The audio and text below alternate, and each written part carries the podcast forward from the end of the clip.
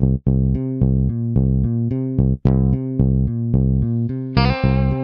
the Pitch. Der Sportpodcast mit Benny und David.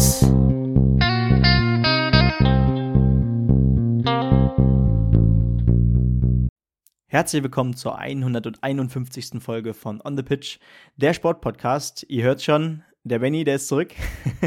und ich freue mich natürlich, den Rest unter anderem der nordischen Ski-WM in Planica mit dir wieder auch zu besprechen, David. Moin, moin. Und ja, ich bin glücklich, dass ich wieder hier bin.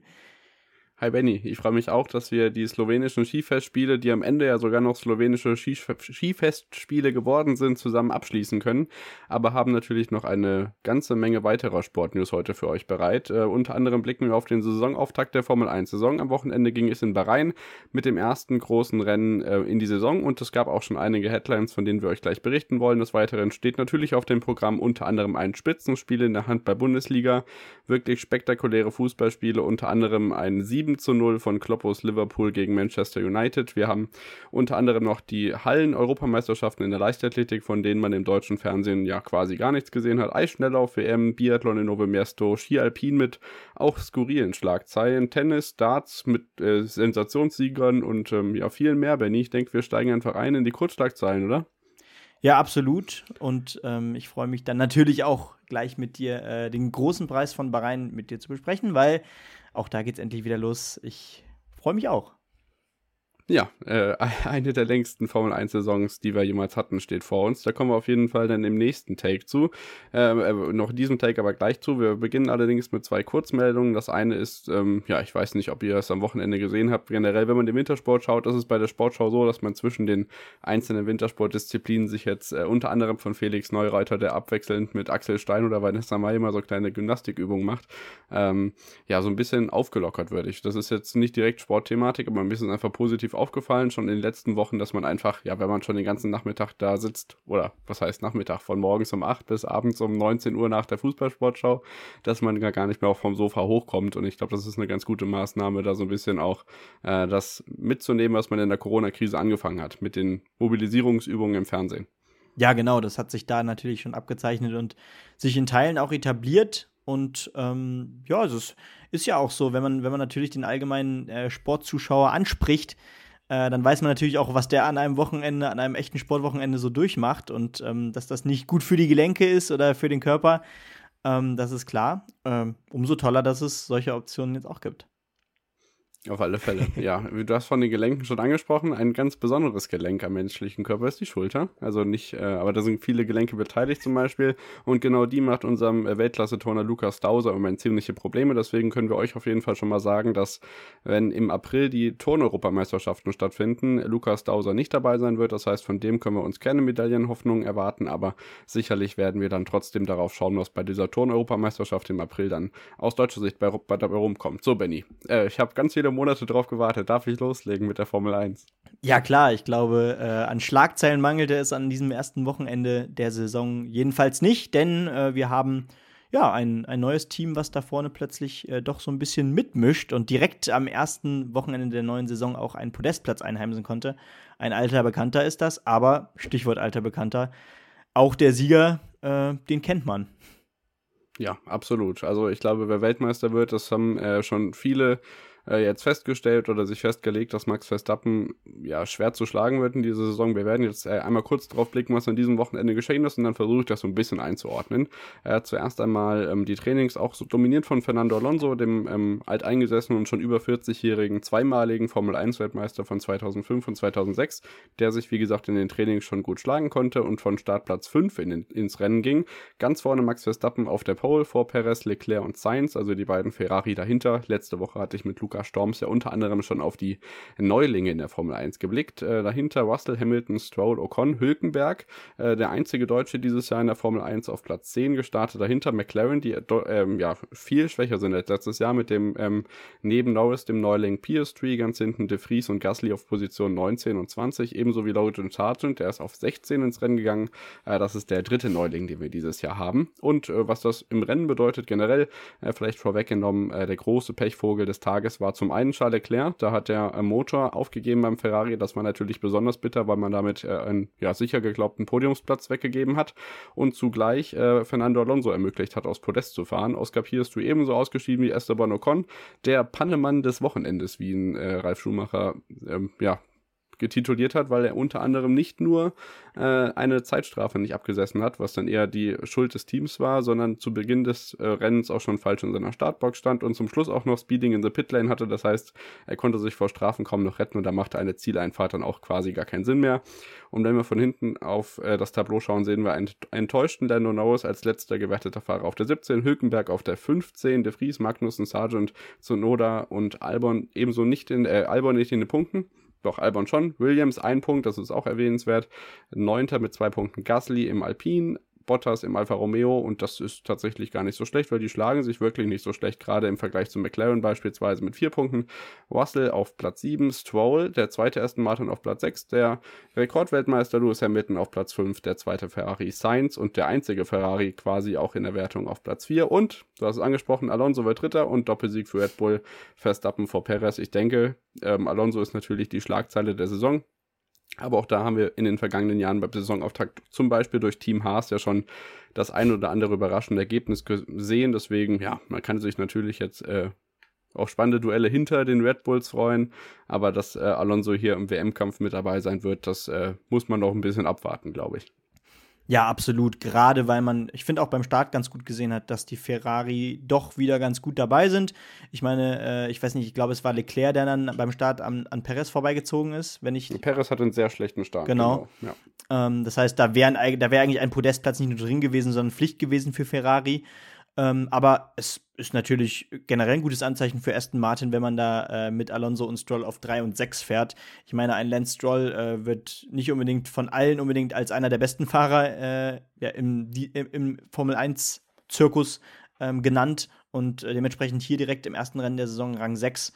Das ist eines seiner besten Ergebnisse. Und ähm, ja, was fällt noch auf? Williams ist äh, überraschend konstant gestartet. Ich meine, Albon, kon mhm. Konnte direkt einen Punkt einfahren. Und Sargent hat jetzt auch keinen schlechten Job gemacht mit Rang 12. Ja. Also ähm, ich glaube, gerade dieser Wechsel Latifi zu Sargent, äh, der könnte sich auf jeden Fall oder der wird sich auszahlen. Ja, auf jeden Fall. Also viel schlimmer als Nicola Latifi kannst du ja auch gar nicht mehr kommen aus Sicht der Team-Performance. Ähm, was bleibt sonst noch übrig aus der Formel 1? Ich denke, für ähm, ja, den geneigten TV-Zuschauer ist ganz erwähnenswert, wenn ihr nicht gerade mit F1 TV oder Sky Sport F1 ausgestattet seid, dass ihr die Möglichkeit habt, dank eines neuen Sublizenzvertrages mit Sport 1 jetzt Sonntagabends bzw. Montagabends ähm, Highlights, ausführliche Highlights mit Peter Kohl und Christian Danner bei Sport 1 zu sehen. Das heißt, das Ganze gibt es dann im Free TV und morgens im Doppelpass. Das ist sehr, sehr interessant. Sonntagmorgens äh, wird dann äh, Florian König, der alte RTL Formel 1 Moderator, mitunter gerne mal zum Sky-Personal an die Strecken schalten vor dem Rennen. Also das ist sicherlich eine spannende TV-Entwicklung und mal schauen, vielleicht tut sich bei den vier Free-TV-Rennen, die es ja nur in diesem Jahr in Deutschland noch gibt, äh, vielleicht auch noch was, dass sich da doch noch ein Anbieter findet, der das dann zeigt. Ansonsten macht Sky eben selbst. Mal schauen. Ja, absolut. Und ähm, ja, das war es dann natürlich auch schon von der Formel 1 für dieses Wochenende. Ich weiß gar nicht, David, äh, hast du gerade auf dem Schirm, wann es weitergeht? In zwei Wochen. In zwei Wochen erst. dann in Saudi-Arabien weiter, in Jeddah. Genau. Ach, die Orte, Orte, am Anfang der Saison sind immer besonders schön. Und, äh, ja, leider ja. inzwischen. Australien gehört dahin, aber wir können es uns nicht wünschen, das dauert dann noch ein bisschen. Wir bleiben bei Sky und die durften auch anderen Topsport übertragen, nicht nur Fußball, sondern auch äh, Spitzentennis an diesem Wochenende, Benny. Ja, ganz genau. Und das ähm, vor allem natürlich aus deutscher Sicht doch wieder mit einem ja, kleinen Aufatmer äh, im positiven Sinne, denn Alexander Zverev konnte sich doch mit dem ersten Top-Ergebnis zurückmelden. Er erreichte nämlich beim ATP 500 Turnier in Dubai das Halbfinale und konnte da dann nur von äh, Rublev, von dem Russen Rublev, äh, der mittlerweile weit in die Top 10 des ATP-Rankings gestoßen ist, ähm, musste sich dem nur geschlagen geben. 3 zu 6, äh, 6 zu 7.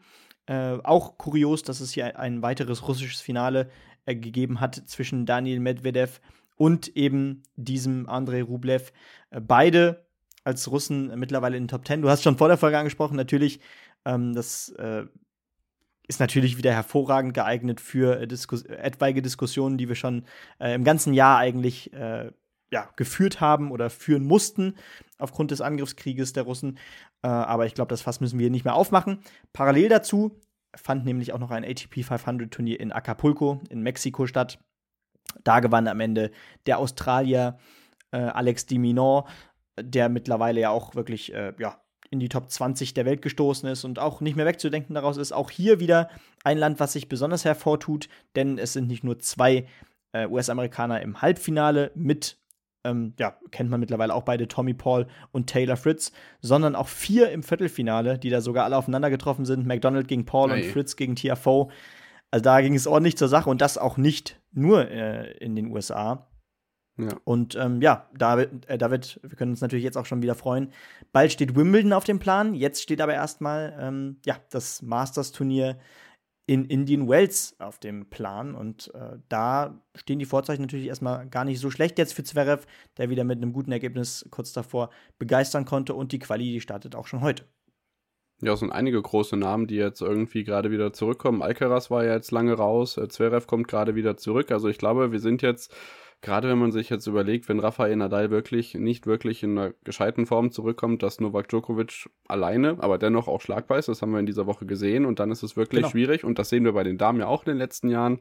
Ähm, da Grand Slam Titel oder äh, zumindest äh, Favoriten darauf vor, äh, ja, vorherzusehen. Wir haben ja mit Tsitsipas und wie sie alle heißen, auch über USA und äh, Russland hinaus tolle Spieler, die da vorne mitmischen können, aber es ist wirklich schwierig dieses Jahr. Also das ähm, bleibt spannend, glaube ja. ich, auch das ganze Jahr.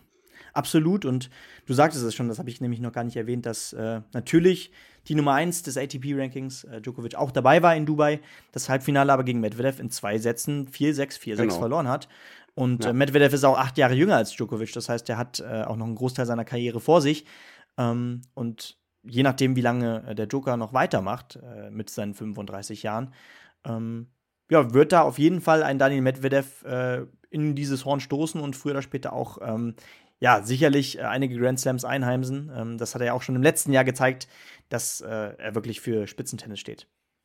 Ja, ich denke, das wird ein, ein spaßiges Tennisjahr. Da können wir uns sicherlich drauf freuen. Und auch hier bleiben wir natürlich up to date, wie in allen anderen Sportarten auch. Wir machen im nächsten Take weiter, unter anderem mit der Leichtathletik, dem Radsport. Wir beginnen allerdings mit dem Handball. Ebenso gibt es noch Basketball und natürlich Snooker und Darts, wo ein ganz besonderer Akteur in diesem Wochenende erfolgreich war. Da wird uns Benny gleich von erzählen. Ansonsten schaut gerne vorbei at onthepitch-pod bei Twitter, Instagram, YouTube. Unsere Shorts, die wir äh, zwischenzeitlich hochgeladen haben in den letzten und auch in den nächsten Tagen, kommen ganz gut an. Schaut da gerne gerne mal vorbei und wir hören uns gleich wieder.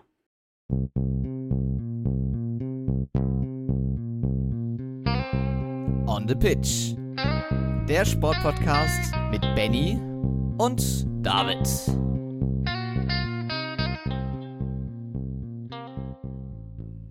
Da sind wir wieder zurück nach der Unterbrechung und melden uns wieder mit dem zweiten Take, in dem wir uns unter anderem mit der Handball-Bundesliga beschäftigen, der Leichtathletik-Hallen-Europameisterschaft. Wir haben unter anderem noch Basketball mit dem Führungswechsel an der Tabellenspitze der deutschen Basketball-Bundesliga und natürlich auch noch Darts und Snooker im Programm Premier League und natürlich auch die UK Open. Wirklich spannende Schlagzeilen, die euch erwarten und wir starten direkt mit der Handball-Bundesliga, Benny. Da kam es zu einem richtigen Spitzenspiel am Wochenende. Ja, ganz genau und generell. Äh, wir halten euch da natürlich wöchentlich auch informiert, aber da hat sich immer noch nichts daran dran geändert, dass es da mittlerweile fünf Teams gibt, äh, die noch wirklich nah dran sind, um in diesem Kampf äh, um die Spitze und damit natürlich auch um den Titel in der HBL zu kämpfen. Und äh, noch spannender macht das natürlich, dass es in diesem Topspiel, was du schon sagtest, ähm, ja nicht äh, der Spitzenver äh, ja, der, der, zu dem Zeitpunkt Spitzenreiter war, der hier ähm, ja, das Spiel für sich entschied. Denn beim SC Magdeburg gegen die Füchse Berlin, die Füchse Berlin vor dem Spieltag noch an Rang 1, ähm, ging der Sieg an Magdeburg mit 34 zu 29.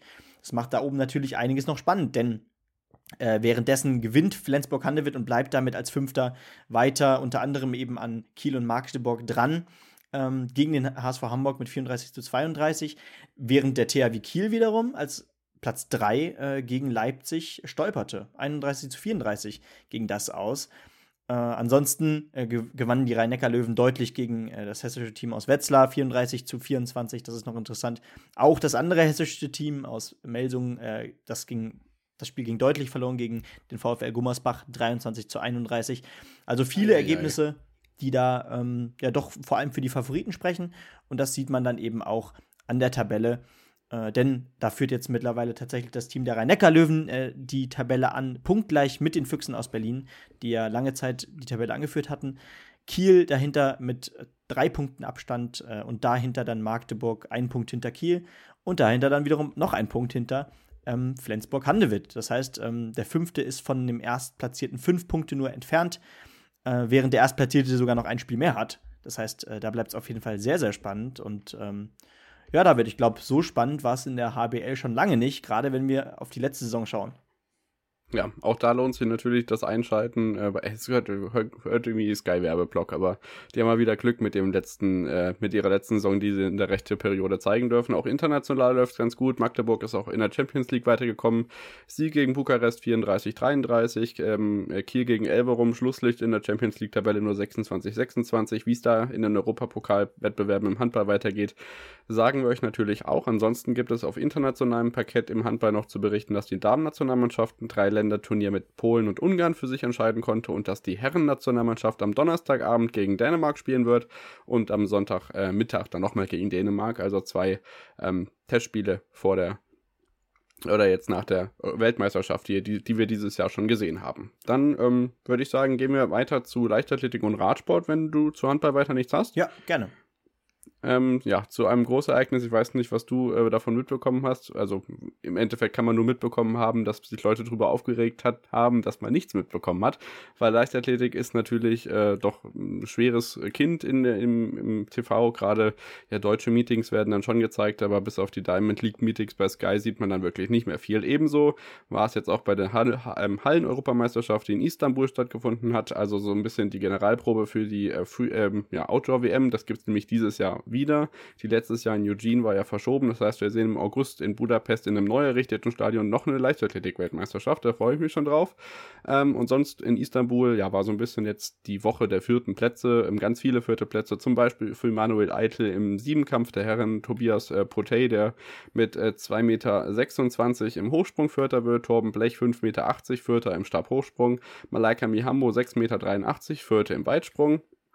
Da ist unter anderem Jasmine Sawyers mit sieben Metern glatt erfolgreich gewesen. Im Siebenkampf, was übrigens der Weltrekordler aus Frankreich Kevin Maillet ähm, ansonsten kann man aus deutscher Sicht aber dennoch Medaillen verbuchen und zwar Gold und Silber bei den Damen über 3000 Meter. Da ist es sensationell nicht Konstanze Klosterhalfen, sondern Hanna Klein, die sich diese sichert. Konstanze Klosterhalfen wird dann dahinter auf Platz 2 im Ziel geführt und das ist wirklich äh, zum einen Erwartungs äh, aber auch wirklich eine schöne Schlagzeile, dass wir da eben über die Mittel- und Langstrecken wirklich neben Konstanze Klosterhalfen auch noch andere haben, die ja sowohl über ähm, die Distanzen ohne Hindernis oder auch mit Hindernis Erinnerung an Gesa Felicitas Krause beispielsweise da wirklich aus deutscher Sicht die Fahne hochhalten.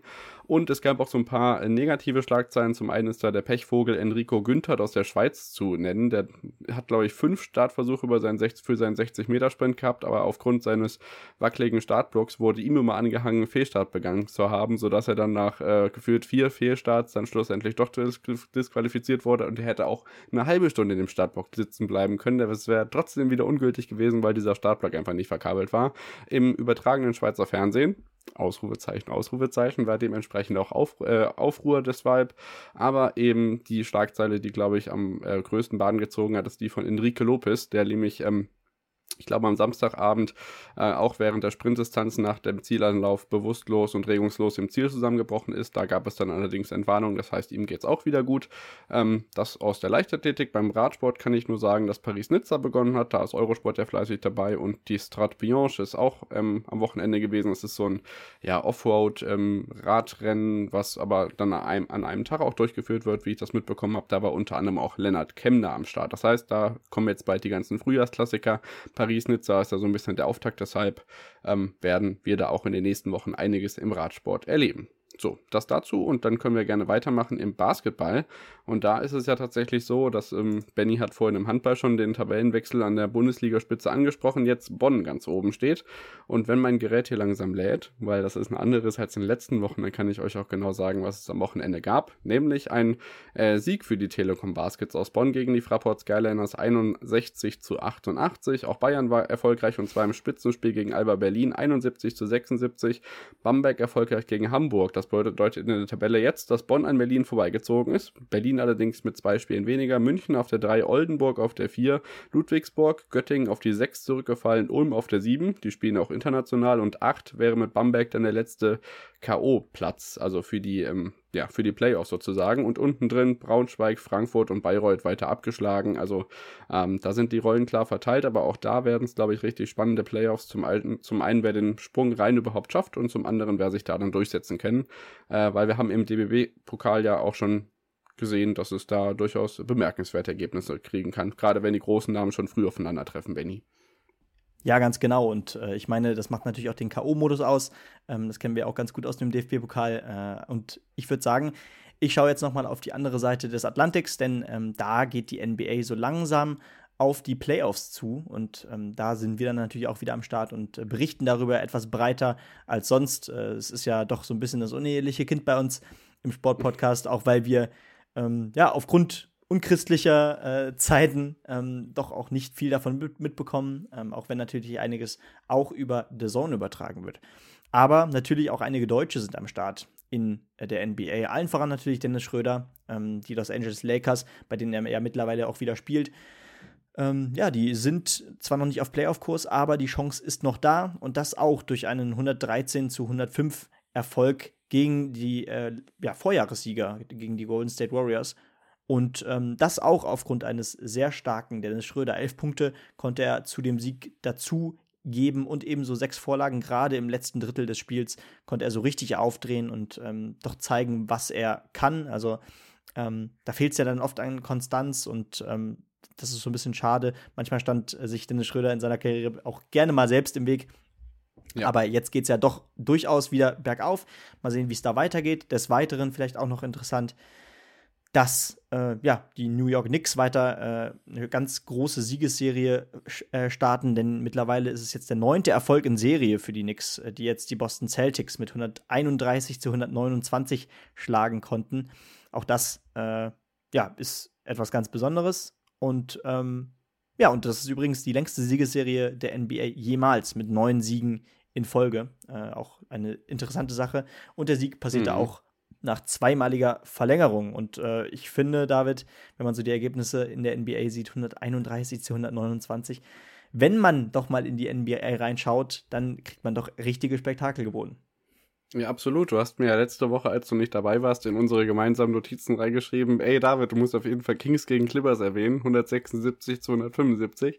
Das war ebenso verrückt. Also das ist schon wirklich äh, Wahnsinn, was da inzwischen passiert. Ähm, gibt ja deutsche Sportreporterstimmen, die sich zum Teil über komplett fehlende Defensive im NBA-Spiel aufregen, das in Europa ein bisschen anders aussieht. Die Bayern übrigens in der Euroleague erfolgreich, habe ich eben noch vergessen, während Berlin verliert.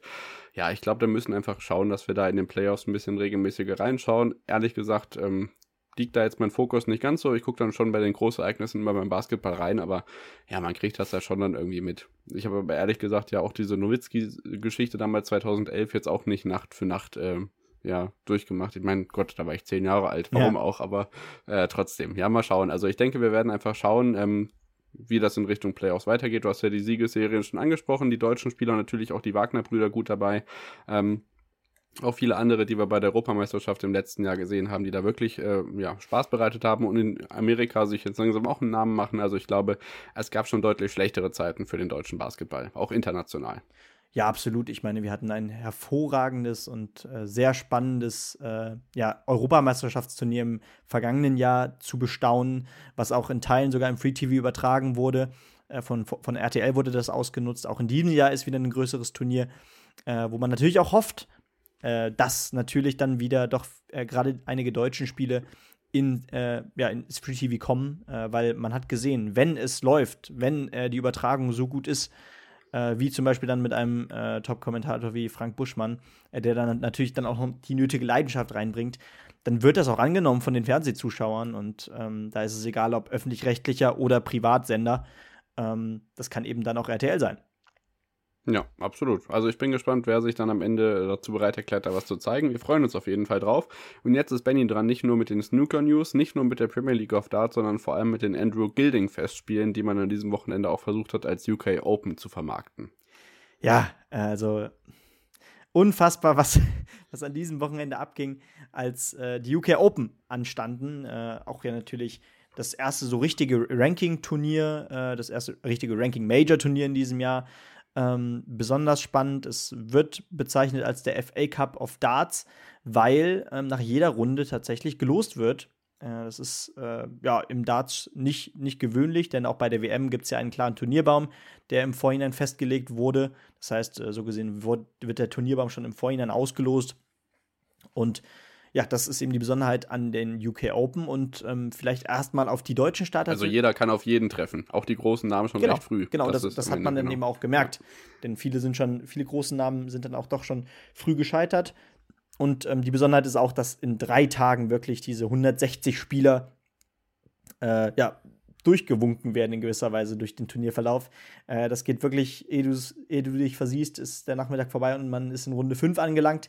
Äh, aber wir schauen natürlich jetzt äh, in den wichtigsten Spielen rein. Denn äh, ich würde sagen, ab, ab, den Achtelfinals, äh, da ist erstmal wichtig, dass Richie Burnett, der Prince of Wales, äh, Weltmeister in den 90ern schon mal gewesen, ähm, tatsächlich in ein Halbfinale, ähm, ja, es ist unfassbar, in ein Halbfinale, nee, in ein Viertelfinale war ja richtig, ähm, ja, der UK Open in ein Viertelfinale eines Major-Turniers in diesem Jahr noch einziehen konnte. Richie Burnett seine Glanzzeiten sind ja mehr als ein Jahrzehnt vorbei ähm, und dass der nochmal so ein Comeback feiern konnte. Dort ging ihm dann tatsächlich die Booster aus 2 zu 10 gegen Dimitri Vandenberg, aber das ist natürlich kein Problem, wenn man dann im äh, Achtelfinale einen Namen wie Peter Wright mit 10 zu 8 schlägt. Auch eine schillernde Persönlichkeit, Richie Burnett, ähm, weil er ja, lange, lange Jahre an Datitis äh, gelitten hat und dadurch immer noch bei diesem dritten Dart ähm, ja, so eine Art Kung-Fu-Tritt nach hinten vollzieht. Also ähm, mhm. da gibt es auch ein ganz interessantes Bild, David, das habe ich dir ja auch geschickt auf äh, Instagram. Ähm, schaut gerne mal bei PDC äh, auf, also bei der Professional Darts Corporation auf Instagram vorbei, da seht ihr noch mal ein Bild und es ist wirklich einzigartig, oder? Ja, auf jeden Fall. Also äh, man sieht ja immer viel, viele verschiedene Wurfstile, aber das ist wirklich auch, äh, wenn man jetzt mehr als nur den ähm, als das, als das Profil sozusagen sieht, von Brust aufwärts, sondern im ganzen Körper mal den Wurf zu betrachten. Nicht alltäglich auf jeden Fall. Wie ja. sieht es denn aus deutscher Perspektive aus?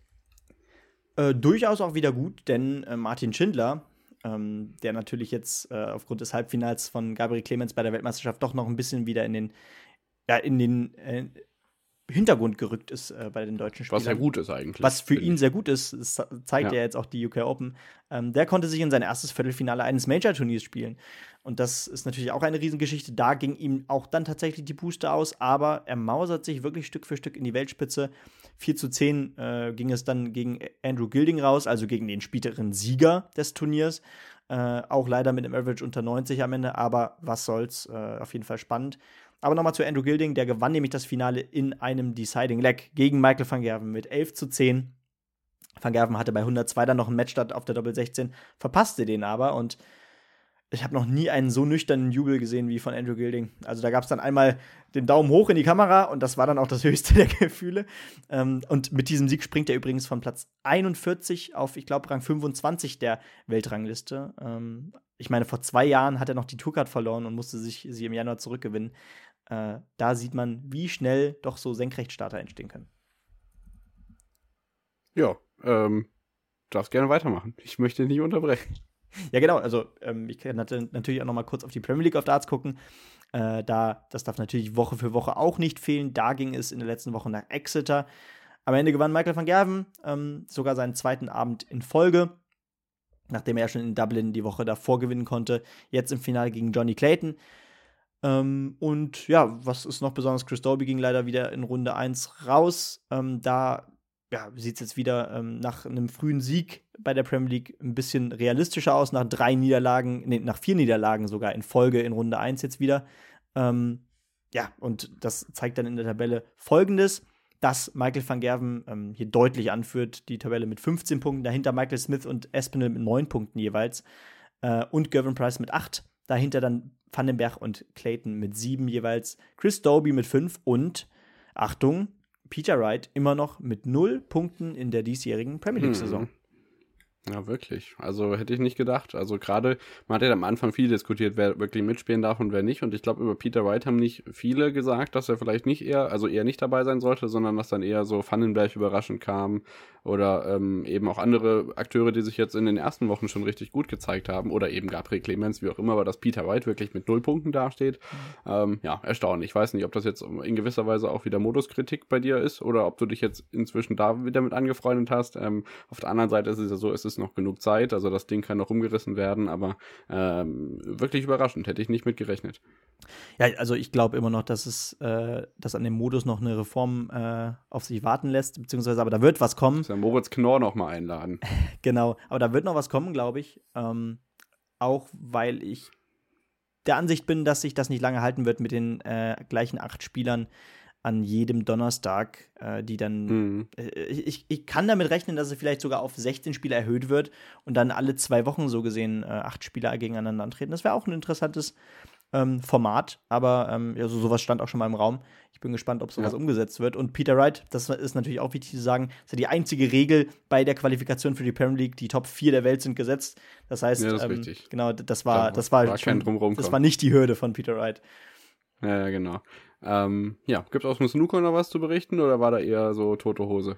Da war die Woche tote Hose, aber in der dies also in, in, in, der, in dieser Woche findet, in dieser Woche, in ja. dieser Woche findet äh, die Six Reds Weltmeisterschaft in Bangkok statt. Ähm, ja, das ist äh, ein bisschen, ein bisschen kleineres Turnier, aber auch da halten wir euch natürlich auf dem Laufenden und in der kommenden Woche werde ich da noch ein bisschen drauf eingehen und vielleicht auch das Turnier noch ein bisschen genauer erklären. Genau, in der heutigen Woche geht es weiter unter anderem im nächsten Take mit den nordischen Skiweltmeisterschaften in Planitzer. Wir sprechen über die letzten Wettbewerbe in Langlauf, nordischer Kombinationen in Skispringen. Das wird den gesamten nächsten Take einnehmen und danach wird es dann weitergehen mit Ski Alpin, dem Biathlon-Weltcup in Novo Miesto, der Freestyle- und Snowboard-WM in Bakuriani, wo aus deutscher Sicht nicht mehr ganz so viel passiert ist, Eishockey, die Eisschnelllauf-Weltmeisterschaften über die Einzelstrecken in Herenwehen und danach natürlich noch dem Fußball. Also bleibt dran bei atonthepitch-pod bei meinsportpodcast.de. Bis gleich. On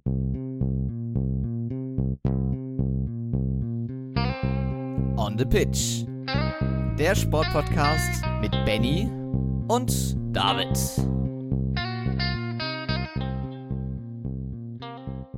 Da sind wir wieder zurück nach der Unterbrechung und melden uns wieder mit dem nächsten Take, in dem wir uns jetzt komplett der zweiten Woche der nordischen Skiweltmeisterschaften 2023 im slowenischen Planica widmen. Und naja, gegen Ende der Woche kam dann doch so ein bisschen Stimmung auf. Das war ja so mit einer der Begleiterscheinungen, die nicht für Freude sorgte, sowohl bei den Leuten vor Ort als auch ähm, bei den Leuten, die am Fernseher zugeschaut haben, weil tatsächlich wirklich ähm, ja, die Ticketpreise sehr teuer waren, die Wege sehr lang sind in diesem Tal und dementsprechend relativ wenig Publikum da war. Das hat sich aber geändert. Wir kommen, ähm, ja, aber dennoch jetzt erstmal zu den sportlichen Themen und beginnen mit dem Langlauf, bevor wir uns gleich noch der nordischen Kombination und dem Skispringen widmen und starten am Dienstag. Am Montag, letzte Woche war ja Gott sei Dank Ruhetag, deswegen konnten wir uns da in der Podcast-Folge mit Kelvin ausführlich widmen und dann ging es weiter am Dienstag mit den 10 Kilometern der Damen im Intervall in der freien Technik und die Medaillen gingen einmal für Jesse Diggins in Gold an die USA und Bronze und Silber gingen mit Frieda Carlsson und Ebba Andersen auf 2 und 3 an Schweden.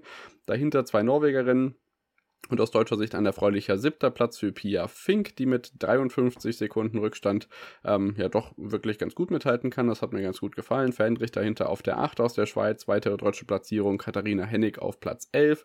Also wenn ich mir das vor ein paar anderen oder vor ein paar Jahren überlege, dass wir drei Deutsche, denn Viktoria Karl wird äh, hier 14. drei Deutsche unter den Top 14 haben. Bei den Damen ist das schon wirklich aller Ehren wert und freut mich wirklich tatsächlich zu sehen, dass die Arbeit von Peter Schlickenrieder, der besonders jetzt in dieser Sportschauwoche schön mit JJ Rieck zusammengearbeitet hat. Ich meine, der ist langjähriger Sportschau-Experte auch gewesen.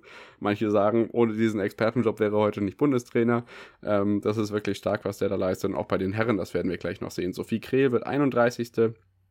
Also auch das äh, hat wirklich ähm, zufrieden stimmen können. Die Herren gegenüber einer Distanz von 15 Kilometer, auch da in der freien Technik. Und da haben wir das gesehen, was sich im Winter schon angedeutet hat. Norwegen vor Norwegen und Norwegen, Norwegen, Schweden und Norwegen. Und das Besondere dabei ist, dass wir nicht nur Krüger, Amundsen, Holund, Kläbo, der keine Medaille holt in diesem Rennen, äh, William Poroma aus der Schweiz und Schuh Röte vorne haben, sondern dass der beste Nicht-Skandinavier zunächst ein Andorianer ist mit Irenu Esteve Altimiras und dahinter Friedrich Moch auf Platz 8. Das ist wirklich erstaunlich. Dahinter ein Brite, Andrew Musgrave. Die Briten haben ja wirklich das Riesenproblem, dass sie die Förderung nur bekommen, wenn sie bei WM und Olympia große Medaillen holen. Und ähm, ja, die Weltcuprennen sind zwar gar nicht so schlecht, aber gibt halt kein Geld.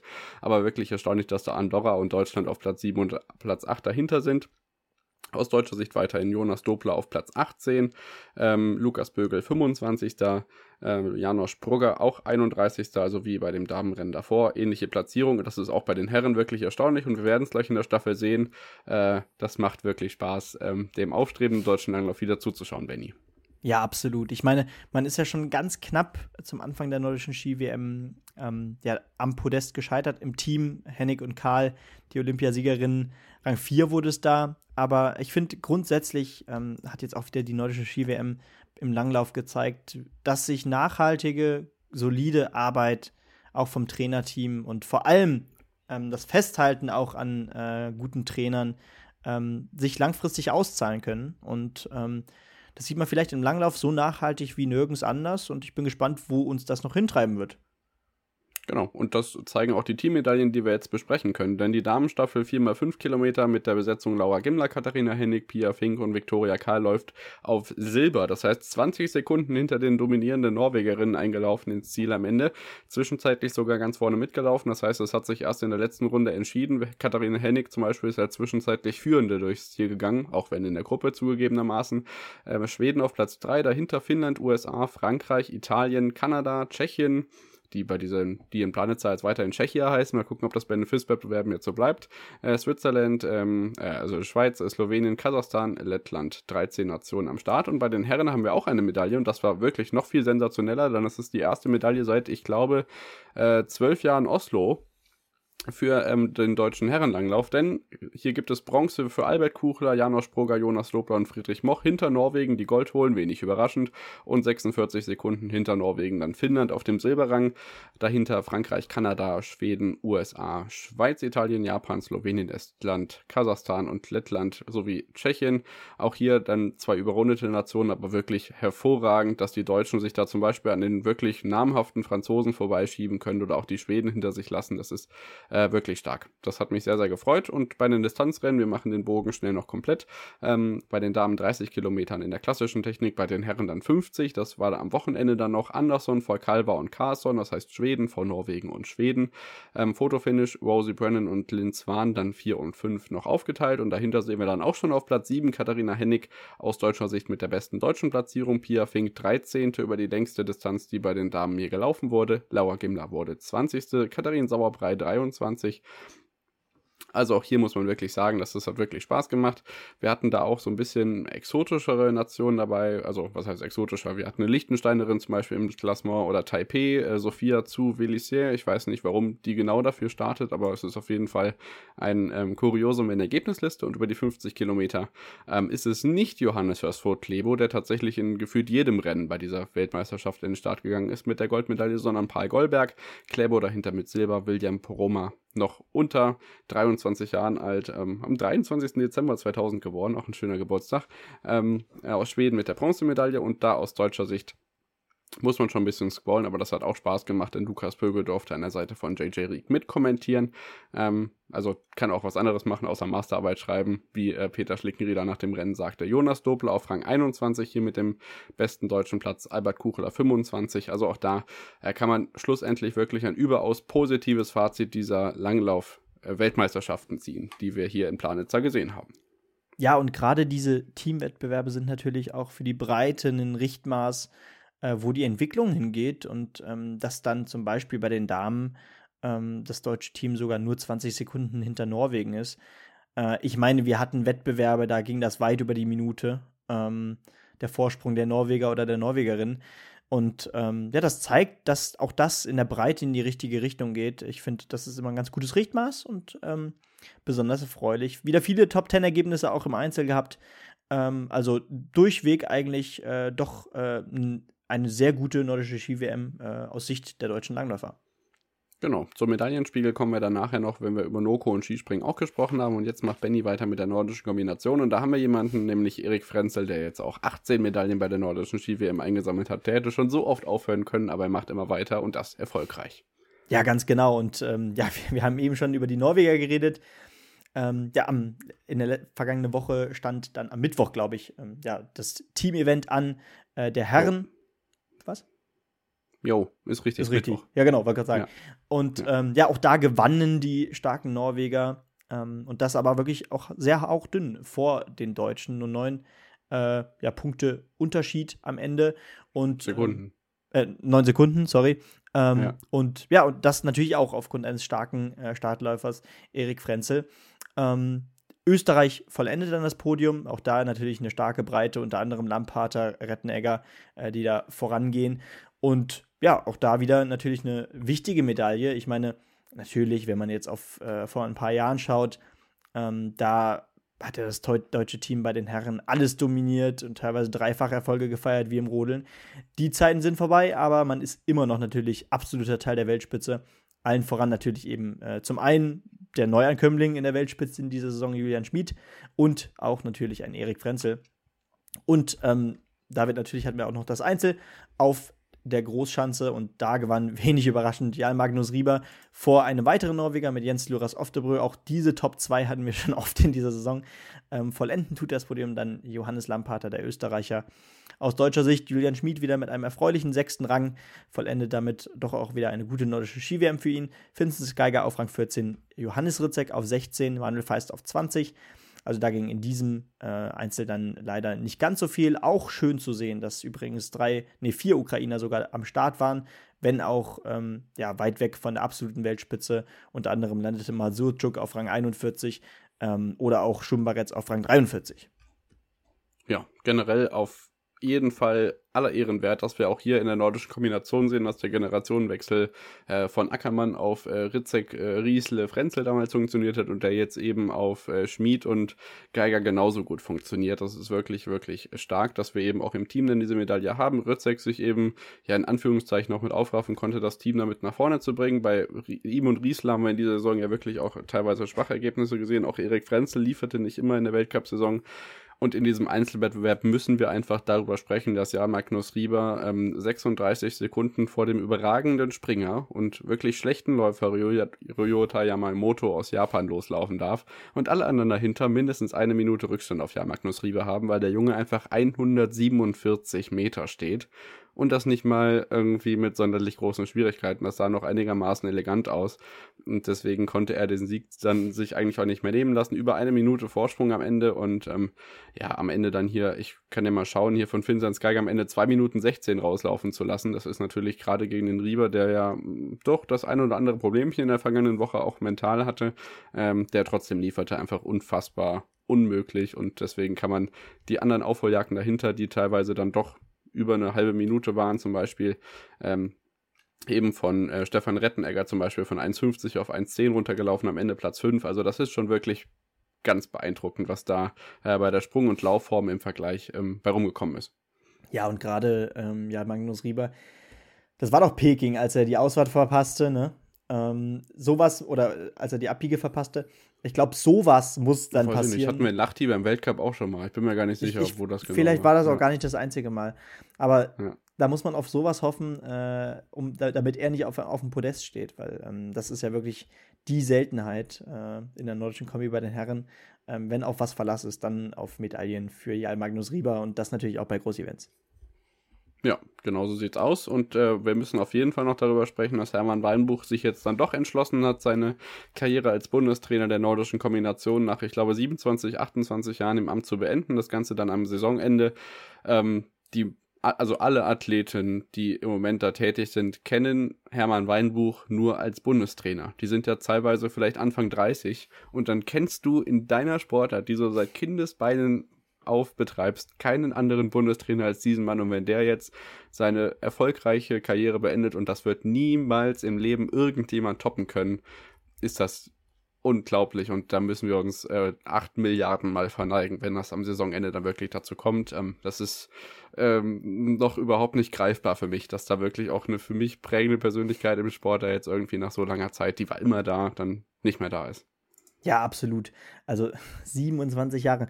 Ähm, der Mann ist seit 1996 Bundestrainer, ist mittlerweile 62 Jahre alt. Und äh, ich habe hier mal äh, tatsächlich äh, recherchiert und geschaut, wie viele Medaillen er geholt hat in seiner Karriere. 57 Medaillen bei Weltmeisterschaften und Olympischen Spielen aus deutscher Sicht.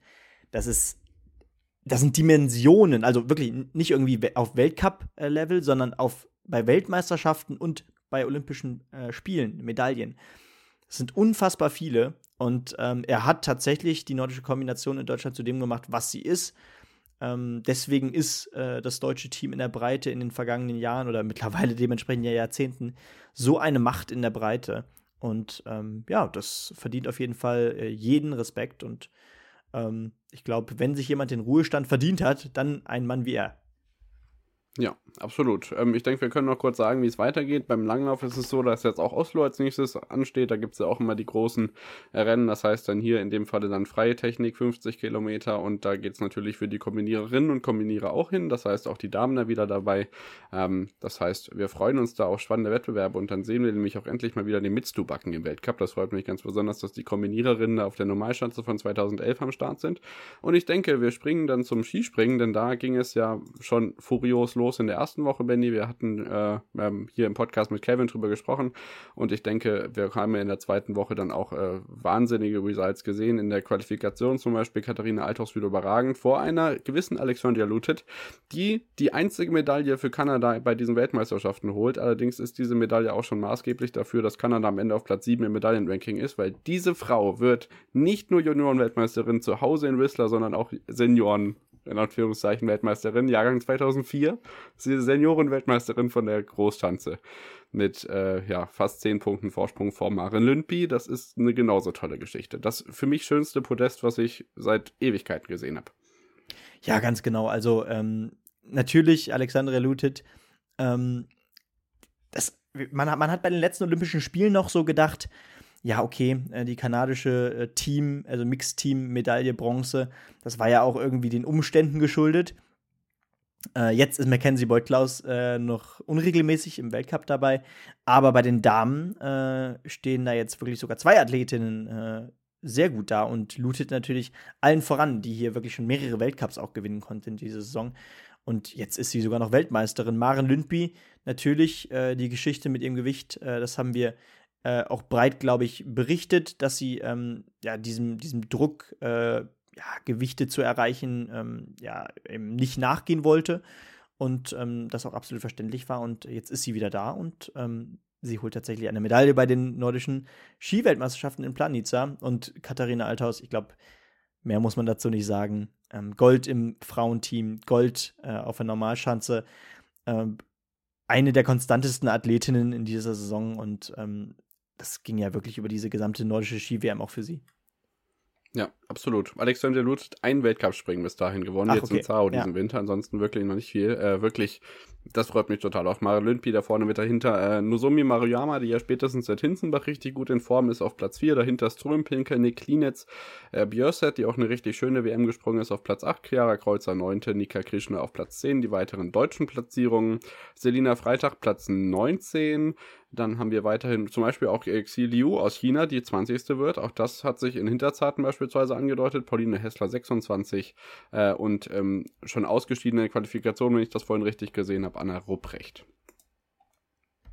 Ja, ganz genau. Also, ähm, ja, Anna Rupprecht, ich glaube, das muss man jetzt nicht noch größer thematisieren. Ich meine, ja, auch, alles okay. Ne, ja. Auch sie hat eine gute Saison hinter sich gebracht, aber ja, auch wieder hier ein solides deutsches Ergebnis. Ähm, wenn natürlich auch die zweite Top-Platzierung, äh, die Selina Freitag oft in dieser Saison erfüllt hat, fehlte. Aber ähm, dafür gab es ja noch zwei Highlights aus der Sicht der Männer. Zum einen natürlich die Großschanze und auch natürlich den Teamwettbewerb. Und ich würde sagen, wir springen auf die Großschanze. Am 3. März fand die statt. Und da konnte sich tatsächlich ein Timmy Seitsch mal wieder ähm, ja, in, in den Vordergrund spielen oder in den Vordergrund springen in dem Fall. Und er gewann tatsächlich auf der Großschanze vor Ryoyo Kobayashi, der ja auch wieder pünktlich zum Großevent wieder äh, in der Weltspitze am Start ist. Und David Kubacki. Aus deutscher Sicht erfreulich, dass Markus Eisenbichler einen starken fünften Platz holt. Karl Geiger mit Rang 8 und Andi Wellinger auf Rang 13. Da sind wieder solide deutsche Ergebnisse dabei, wenn auch kein Podestplatz. Konstantin spielt noch auf Rang 17. Was dich natürlich besonders freuen wird, ist, dass Simon Ammann mit Rang 22 doch noch mal äh, tief in den zweiten Durchgang reinsprang. Ja, absolut. Ähm, generell auch, dass Manuel Fettner mit dabei ist, hätte es jetzt noch vervollständigen können mit Platz 20, aber generell war ich noch bei Timmy Seitz stehen geblieben, weil das ist tatsächlich seine erste wirklich relevante Einzelmedaille im internationalen Kontext. Er hat ähm, zwei Medaillen bei Olympia im Team geholt, ähm, Vize-Skiflug-Weltmeister Silber in Wickersund 2022. Ansonsten war da nichts außer in Erzurum 2017 beim A-Off. Aber seit hier Weltmeister von der Großschanze, auch nur in Anführungszeichen zwei Einzelweltcupsiege, beide in Oberstdorf auf der Flugschanze. Dass der jetzt hier Weltmeister wird, ist in gewisser Weise schon erstaunlich, weil er diesen Erfolg äh, zumindest auf dem Level nicht so individuell gezeigt hat. Von daher hat das natürlich die Stimmung in Planitza dann endgültig zum Überkochen gebracht, dass Kobayashi und Kubacki da vorne mit drin sind. Ist, gerade wenn man den Saisonauftakt anschaut, gerade bei Kobayashi schon erstaunlich und auch Stoch auf Platz 4, der kam ja dann gerade zur Tournee wieder richtig in Form. Das ist schon äh, wirklich ganz, ganz besonders. Eisenbichler auf 5, äh, Geiger auf 8, hattest du ja schon angesprochen. Ammann freut mich total, dass wir das überhaupt bei der Weltmeisterschaft sehen. Auch generell äh, Remo Im Imhoff zum Beispiel aus Schweizer Sicht, der mir auch im Teamwettbewerb so, so gut gefallen hat. Überhaupt, überhaupt, dass wir ein Schweizer Team im Teamwettbewerb hatten, hatten, ist richtig, richtig toll. Kommen wir sicherlich noch, gleich noch drauf zu sprechen. Ausgeschieden im ersten Durchgang unter anderem Renny Kaido, wenn wir schon dabei sind. Äh, Mackenzie Boyd Klaus äh, und Decker Dean. Ansonsten glaube ich keine größeren Namen, außer Roman Kudelka, dem ich äh, so ein äh, wieder emporkommen wie Simon Ammann natürlich auch gegönnt, gegönnt hätte und der Juniorenweltmeister Viro Palesari ebenso wenig wie Giovanni Presadola und Kilian Payer, der ja dann doch aus Schweizer Sicht irgendwie unter ferner Liefen war, gerade im Vergleich zu Ammann, der dort doch recht konstant blieb in den vergangenen zwei Wochen. Ja, absolut. Das, äh, diese Konstanz, die haben wir auf jeden Fall langfristig gesehen, jetzt in, in der vergangenen Zeit. Und ja, ich würde sagen, äh, wenn du nicht noch was hättest, würde ich direkt auf den Teamwettbewerb schauen. Ich glaube auch da ähm, in der Breite, wenn man sich da die Ergebnisse anschaut, nicht die Riesenüberraschung, aber Slowenien gewinnt tatsächlich von der Form her natürlich auch aufsteigend ähm, mit Seitsch und Landisek zum Beispiel.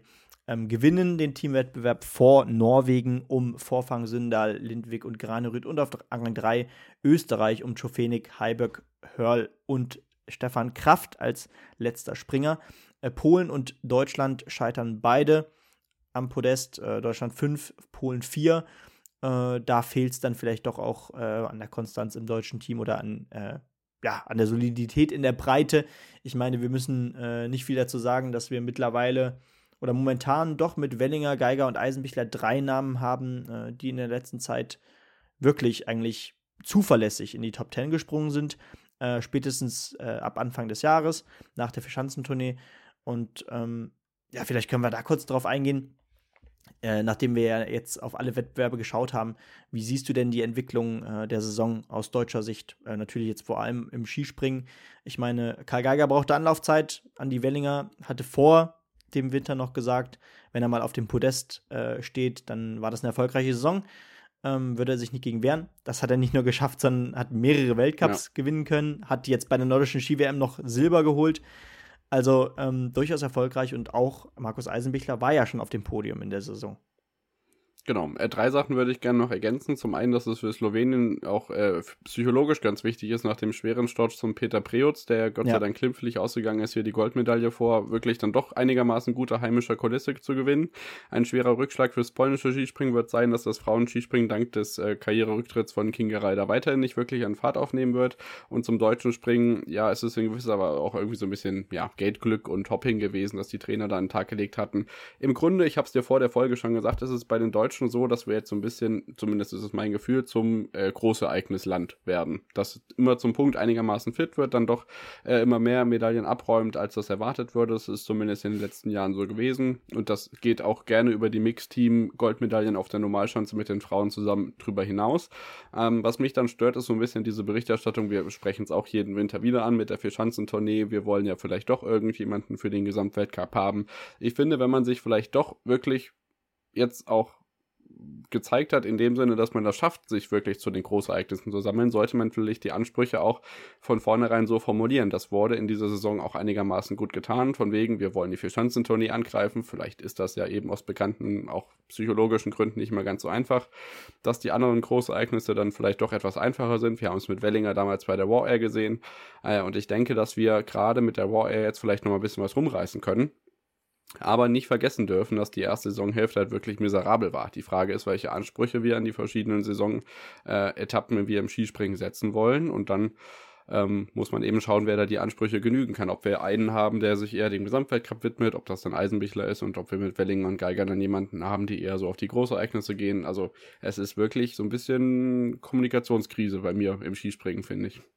Ja, und aber die Frage ist da auch, inwiefern man das tatsächlich kommunizieren kann und planen kann, dass man auf die Großereignisse hinarbeitet. Aber es ist genau. ja irgendwie trotzdem so, ja. Also ähm, das kannst du nicht kommunizieren, weil du keine Ahnung hast, wie deine Athleten performen. Da kann es äh, vor Saisonstart richtig gut laufen und dann läuft es ähm, in der Saison gar nicht. Das sieht man auch im Biathlon ganz gut. Ich meine, Philipp Horn hat äh, die deutschen Meisterschaften, glaube ich, noch äh, relativ dominiert äh, vor der äh, Weltcup, Welt, also vor, vor dem Weltcup. Okay, aber deutsche Meisterschaften im Sommer sind auch immer egal im Winter. Nee, nee, das war ja nicht im Sommer, das war ja kurz vor Beginn des Winters, ja. beziehungsweise kurz vor, vor Beginn der Saison. Ja. Am Ende hat er kaum eine Rolle gespielt. Und ähm, das stimmt das sind so Beispiele, woran du siehst, ähm, es ist immer ein Unterschied, ähm, ob du tatsächlich im Vorhinein geliefert hast. Du musst im Weltcup nochmal besonders liefern. Es ist ein anderer Druck, der auf dich da einprasselt. Und ähm, ich meine, dafür, dass wir mit relativ wenig Erwartungen aus deutscher Sicht in diese Skisprungsaison gegangen sind, äh, gab es doch jetzt, äh, bezogen auf das Highlight der deutschen Ski-WM, ein ganz gutes Highlight mit einigen ähm, tollen Ergebnissen und auch im Vorhinein. Ich meine, wer hätte vor der Saison darauf gewettet, dass Andy Wellinger nicht nur einen Weltcupsieg feiert? Äh, darauf hätten schon wenige gewettet, sondern ich glaube, mittlerweile sind es ja drei. Ja, also auf jeden Fall. Also das ist ja genau das, was wir ihm gewünscht haben, dass er eben nach dieser langen Verletzungspause genauso wieder zurückkommt und dass wir eben mehr haben als nur dieses viel zitierte fliegende Doppelzimmer, das sich da vorne in der Weltspitze etablieren kann, auch wenn sie es eben über konstant gesehen nach wie vor nicht getan haben, weil die Konkurrenz zum Großteil auch nicht da war. Und ich würde Lake Placid jetzt als das einzige zu nehmen, was das Ruder rumreißt. Muss man schauen, was die nächsten Wochen bringen. Wir schließen das Ganze ab, denke ich, mit dem Medaillenspiegel. Für Japan und Österreich sicherlich enttäuschend, dass es hier mit zwei beziehungsweise sieben Medaillen nur zu Platz acht und neun reicht. Ähm, Kanada durch die einzige Medaille eben auf Platz sieben. Slowenien auf vier mit zweimal Gold und einmal Bronze. Deutschland auf Platz drei mit dreimal Gold, sechsmal Silber, dreimal Bronze, zwölf Medaillen insgesamt insgesamt. Das sind die zweitmeisten zusammen mit Schweden. Viermal Gold, dreimal Silber, fünfmal Bronze. Und überragend, wer hätte es gedacht, zwölfmal Gold, zehnmal Silber und fünfmal Bronze für Norwegen. Bei diesen, Nor ähm, ja, bei diesen Skiweltmeisterschaften 27 Medaillen in 52 Wett äh, also 27 von 72 Medaillen gehen an Norwegen. Das ist schon ähm, Hammer.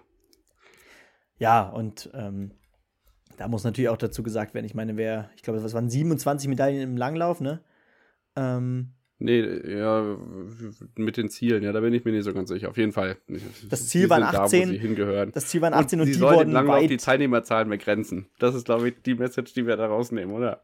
Ja, aber da, ich verstehe auch nicht, ähm, das, das gibt es ja zum Beispiel auch im, überall, äh, überall gibt es das. Skispringen. Nur nicht im Langlauf. Und das ja. größte Problem ist ja gerade, äh, wir haben schon oft darüber berichtet, ich glaube, das, das größte Problem ist, dass äh, die Russen besonders stark waren, la lange Jahre. Ich meine, Ustjugov und Co ähm, im Langlauf. Und jetzt plötzlich, ähm, jetzt dürfen die Russen nicht teilnehmen und man sieht, dass zwischen äh, ja, den Norwegern und den Russen im Lang Langlauf und den restlichen Teams mindestens zwei Dimensionen lagen und liegen. Und äh, das siehst du jetzt besonders, dass dann eben äh, gefühlt zumindest die Top Ten dominiert werden von nur Norwegern. Und ähm, irgendein Weg muss da, glaube ich, wirklich gefunden werden.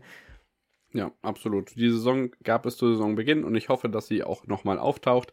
Ich denke, damit äh, schließen wir diesen Take ab und machen gleich weiter mit GIP in Biathlon, der äh, Freestyle Snowboard WM, Eishockey, Eisschnelllauf WM, das Ganze ein bisschen flotter, weil wir auch noch über den Fußball sprechen und jetzt schon äh, so ein bisschen an der Stundenmarke kratzen. Also von daher bis gleich und bis zum nächsten Take.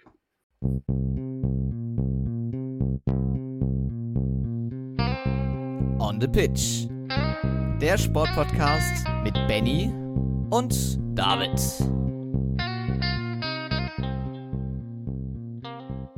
Da sind wir wieder zurück nach der Unterbrechung und melden uns wieder mit dem zweiten Wintersportblock für heute. Wir haben am Ende noch eine Weltmeisterschaft, sprechen am Anfang aber natürlich über die Weltcups in Ski Alpin und Biathlon. Auch da ging es nach den Weltmeisterschaften weiter mit ganz normalen Weltcups.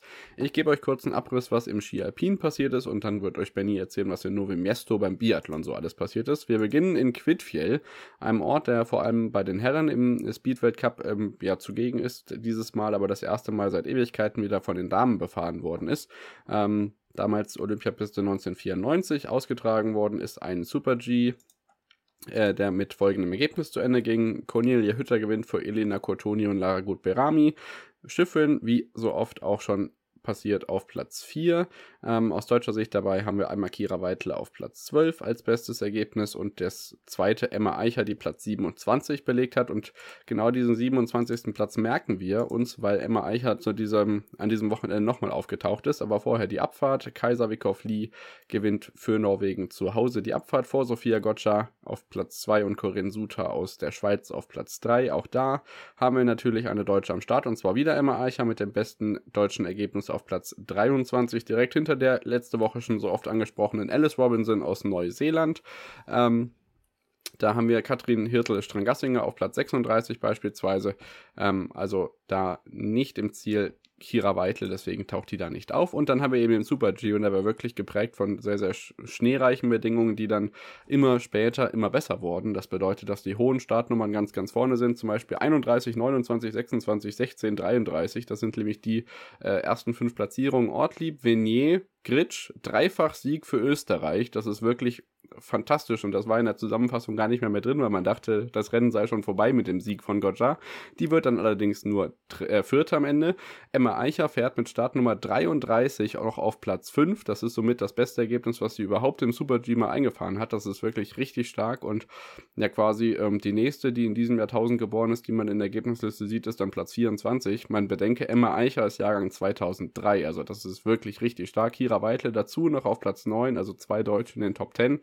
Das lief bei den Damen richtig gut und bei den Herren gab es auch Wetterprobleme. Und zwar in Aspen, USA. Hier gab es einen Abbruch der ersten Abfahrt. Und da haben sich ähm, einige Fahrer dagegen erklärt, die Piste runterzufahren, weil das Wetter wirklich verrückt gespielt hat. Das eine Rennen ist also nicht in die Wertung gegangen. Allerdings gab es dennoch zwei Wettbewerbe, die wir jetzt für den Weltcup haben. Das eine ist eine Abfahrt mit Kilde, Crawford, Odermatt, Kriechmeier und dem alten Mann Claret vorneweg. Bester Deutscher dort, Andreas Sander auf Platz 9, Robert Baumann auf Platz 11 und Josef Ferstl auf Platz 18. Aber auch da können wir noch wirklich nachlegen, denn es gibt ein Podest für Andreas Sander im Super G von Espen hinter Marco Odermatt, der das Ganze gewinnen kann. Alexander Amut Kilde auf Platz 3. Also hier ein wirklich erfreuliches Ergebnis. Äh, Ergebnis auch aus deutscher Sicht. Ein Lichtensteiner Nico Gauer auf Platz 6 und weitere deutsche Platzierungen, unter anderem Romet Baumann auf Platz 13. Also ich denke, das war wirklich ein richtig spektakuläres Wochenende, natürlich geprägt von diesen Absagen-Diskussionen, aber doch auch nicht äh, nur zuletzt dank des tollen Ergebnisses von Emma Eicher im Super G und eben auch von dem Podest von Andreas Sander wirklich, wirklich schön, dass es auch nach der WM gut weitergeht. Ganz genau. Und da, ja, kommen wir doch jetzt Stück für Stück auf ein versöhnliches Ende zu. Ich meine, es geht jetzt noch als letztes nach Andorra, wenn ich mich nicht irre. Genau, jetzt gibt es noch so ein paar andere Wettbewerbe. Also ich glaube, es geht vorher noch. Ach, ich kann es dir gleich nochmal sagen. Ich gucke mal nach und du kannst erstmal Biathlon übernehmen. Ja, ganz genau. Denn auch da geht es auf die Zielgeraden der Saison. Ähm, ja, es war jetzt in der vergangenen Woche äh, mit Novi Mesto in Tschechien ähm, der vorletzte Weltcup-Ort und dann geht es am Ende noch nach Östersund. Und ja, in Novi Mesto, ich will euch jetzt gar nicht so lange hier bei mir halten, aber es gab wieder einen, einen ja, norwegischen Vierfachsieg und das auch mit einem neuen Namen. Erstens gab es einen Bö-Doppelsieg, Johannes Tinis vor Taje Bö im Sprint, Fettles Jörster Christiansen auf drei und mit null Fehlern Endre Strömsheim auch ein Norweger, den man nicht so oft ganz vorne mit sieht, auf Rang 4 mit einem tollen Ergebnis. Des Weiteren wieder eine Top-10-Platzierung für ähm, Roman Rees mit Rang 8 und nur einem Fehler. Benedikt Doll, zwei Fehler beim ersten Schießen, äh, verhindern eine Top-Platzierung, am Ende Platz 12. Jutzo Strelo auf 16 und Johannes Kühn auf 20. Das sind hier die wichtigsten Platzierungen. Und ich gehe dann natürlich auch direkt auf den Sprint der Damen ein. Da gewann Martha Olsby-Reuseland. Auch sie ist zurück. Mhm. Ähm, zurück im Weltcup-Team und zurück äh, in alter Form. Er gewinnt hier auch hier ein norwegischer Doppelsieg. Äh, Ingrid Landmark Tandrevold auf 2 und äh, Anaïs Chevalier-Boucher vollendet das Podium mit Rang 3. Hier wieder Top-Platzierung aus deutscher Sicht mit Vanessa Vogt, die ja auch mittendrin so ein kleines Loch hatte in der Saison, Rang 5 und Denise Herrmann mit einem Fehler auf Rang 6. Also auch wieder zwei richtig gute Ergebnisse dabei. Hanna Kebinger auch eine der Entdeckungen der Saison auf Rang 12 mit einem tollen Ergebnis und Janina Hettigwalz auf Rang 18 ansonsten, also ganz traditionell, gab es dann natürlich noch zwei Verfolgungen und ähm, ja, die Mix-Staffel und die Single-Mix-Staffel. Also ähm, ja, es wurde beendet mit zwei ja nicht so ähm, ja, beliebten oder uns. Keine Sorge, die Massenstarts kommen wieder, aber du darfst erst den Corona-Alarm bei Bö ausläuten. Ja, äh, aber erstmal genau. Moment, ich muss hier erstmal schauen. Verfolger. Im Verfolger, genau, du sagst schon Corona, aber es gab hier erstmal den norwegischen Doppelsieg. Der Bös, der wurde hier erstmal ähm, ja, wiederholt äh, aus dem Sprint. Das ging genauso über die Bühne. Am Ende Martin Ponziloma auf 3 und Benedikt Doll auf 4. Zwei Fehler, auch hier nochmal mit einem tollen Ergebnis. Roman Rees auf 9. Äh, drei Fehler beim dritten Schießen. Ansonsten, ja, makellos geblieben. Da wäre sonst viel mehr möglich gewesen. Navrat auf 11 auch nochmal mit einem tollen Sport, Spurt nach vorne. Drei Fehler am Ende. Strelo 17, David Zobel 18. Und David, was war denn da mit Corona? Ja, also zum Beispiel Lägreit hat er abgesagt. Ich weiß nicht, ob es für Jo Maillet war, aber es gab auch andere Athleten, die aufgrund von positiven Corona-Tests tatsächlich gar nicht am Start waren. Und bei Johannes Tinius Bö und Bö hat man sich eben, weil beide auf dem Podest äh, gestanden haben, gefragt, warum stehen die da mit Maske? Ich meine, das äh, sieht man ja schon noch ab und zu, zu Recht auch aber wie im Nachhinein klar wurde, waren die beiden positiv getestet und äh, haben dann eben gesagt, ja gut, wir sind auf der Strecke niemandem begegnet und sind dann eben mit positivem Test, obwohl es ihnen einigermaßen gut ging, deswegen waren sie auch am Start. Ich meine, so verrückt wären die jetzt nicht komplett krank, da an den Start zu gehen, aber eben auch in Anbetracht der Gesamtweltcup-Lage, dass man da doch ein bisschen Punkte sammeln möchte, ähm, sind die an den Start gegangen. Es ist ja Gott sei Dank nochmal gut gegangen und ich hoffe, dass es auch so bleibt, aber dennoch mit Corona hier angetreten, das ist ja zumindest eine Erwähnung wert. Ebenso wie, gestatte mir diese Ausnahme, dass die tschechische Damenstaffel in Nové Město jetzt noch die olympische Gold äh, Silber Bronzemedaille, jetzt habe ich alle Farben gerade durchgegangen, ganz schnell, die Bronzemedaille von Sochi 2014 umgehangen bekommen hat, weil die russische Medaille aberkannt worden ist. Das sind zwei, äh, ja, in gewisser Weise auch sportpolitische Dinge, die ich hier gerne noch eingeschoben haben möchte. Ja, klar, das darfst du natürlich auch. Und Vielen Dank. Es geht natürlich auch weiter mit dem Sprint der Damen. Auch da äh, war es wieder. Äh, mit, mit der Verfolgung, genau. Der Sprint war ja schon. Martha Olsby-Reuseland gewinnt nämlich auch die, den Verfolger. Und man kann sich nur für sie freuen. Lange Zeit nicht auf dem Damm gewesen. Ähm, jetzt ist sie wirklich wieder ganz vorne mit dabei. Das ist natürlich besonders schön, aber auch hier reicht es natürlich nicht, dass es einen norwegischen Sieg gibt, sondern es war natürlich auch wieder ein Doppelsieg. Das Podest war übrigens genauso wie im Sprint. Äh, Tandrevold auf 2, Chevalier Boucher auf 3. Julia Simon von 9 auf 4. Das ist auch ein guter Sprung nach vorne. Simon ja auch eine der Athletinnen, die den Sprung in die absolute Weltspitze geschafft haben in dieser Saison. Denise Hermann Wick auf 6, Hanna Kebinger auch nochmal einen kleinen Sprung nach vorne mit Rang 7. Also auch da wieder tolle Ergebnisse aus deutscher Sicht. Vanessa Vogt 3x0 am letzten Schießen haperte es dann zwei Fehler, dadurch dann am Ende nur Rang 12. Aber auch hier wieder viele gute Ergebnisse dabei. Hettich Walz 24, Anna Weidel 25. Und ganz am Ende natürlich noch unsere Lieblingsdisziplin. David, äh, wir freuen uns. Das Allerbeste kommt zum Schluss, vorher die Mixstaffel. genau, erstmal die Mixstaffel. Da gewann Frankreich 33 Sekunden vor den Schweden, äh, den Schweden, Schweden und Schwedinnen. Ähm, das ist natürlich auch so ein bisschen überraschend, aber äh, Elvira Oeberg nahm auch nicht teil. Am Ende waren es Anna Magnusson, Hanna Oeberg, Martin Ponziloma und Stefan, äh, äh Stefan gesagt schon, Sebastian Samuelsson, die äh, aber nicht den Sieg davon tragen konnten, sondern Lou Jean Monod, Caroline Colombo, Eric Perrault und Fabia Claude. Das Podest vollendet, dann äh, die Nor das norwegische Team und Deutschland scheitert dann doch relativ deutlich mit fast 30 Sekunden hinter Norwegen auf Rang 4, ganz knapp am Podest. Ja, und in der Single-Mix scheitert man noch mehr. Da gibt es Platz 7, ähm, 53 Sekunden Rückstand, Kebinger und Rees. Also ich bin ganz ehrlich, wenn ich sehe, dass am Sonntag Massenstart ist, dann gucke ich Biathlon. Wenn ich sehe, dass am Sonntag ähm, Single-Mix-Staffel ist, dann gucke ich kein Biathlon. Und ich bin sehr, sehr froh, dass sich das in Östersund wieder ändert. Das ist nämlich das nächste Wochenende für Biathlon. Und das letzte da Wochenende? Einzel am, nee, nee, nee, nee, Oslo ist auch noch. Östersund ist dieses Wochenende. Bist du sicher? Äh, es gibt Einzel, dann, ja, dafür nicht mehr sicher. Es gibt jetzt Einzel, dann gibt es Staffel und dann gibt es Massenstarts und im Ski Alpin, das habe ich eben auch nochmal nachgeguckt, geht es, bevor es nach Soldeo zum Weltcup-Finale geht, an diesem Wochenende für die Herren noch nach Kranjska für zwei Riesenslaloms und die Damen sind in Ore am Start, ehemaliger WM-Ort, mit einem Riesenslalom und einem Slalom. Das heißt, mal gucken, ob die äh, Herren da noch äh, auf der Medal Plaza von Planitza 2023 ihre Kranjska Medaillen umgehängt bekommen. Wir gucken, äh, wie sich das entwickelt. Dann kann ich euch noch ganz kurz sagen, dass bei der Freestyle- und Snowboard-WM aus deutscher Sicht nicht mehr viel passiert ist. Äh, wir haben Martin Nörl noch einmal mit einer Silbermedaille im Snowboard-Cross. Ansonsten werden wir das hier an dieser Stelle nicht weiter vertiefen. Ähm, Im Eishockey können wir kurz sagen, Benny, die DEL-Playoffs stehen jetzt fest und äh, der amtierende deutsche Meister, die Eisbären Berlin, werden nicht dabei sein. Also auch da werden wir uns jetzt weiter ein bisschen äh, drauf fokussieren, wie es da mit den Playoffs ähm, losgeht. Unter anderem morgen mit Düsseldorf gegen Frankfurt, Bremerhaven gegen Nürnberg. Also auch in der DEL wird es langsam ernst. NHL wird er auch verfolgen. Ich glaube, das müsste auch bei ProSieben jetzt jeden Sonntag wieder zu sehen sein. Also ähm, ja, auch Eishockey geht voran, Benny. Ja, ganz genau. Also gerade die Leute, die äh, immer predigen, äh, jeden verdammten Sonntag, äh, die dann normalerweise immer NFL gucken, äh, das ist natürlich jetzt die Chance, äh, in eine andere US-amerikanische Sportart reinzuschnuppern und das natürlich auch mit besten Kommentar, unter anderem Basti Schwele und ähm, ja, Sascha Bandermann, glaube ich, Rick und Rick Goldmann auch, ne? Genau. Ja, ja genau. Das auf alle Fälle und Dann gab es noch die Eisschnelllauf-Weltmeisterschaft. Da gibt es keine Medaille aus deutscher Sicht. Das heißt, seit 2020 weiterhin keine Einzelmedaillen.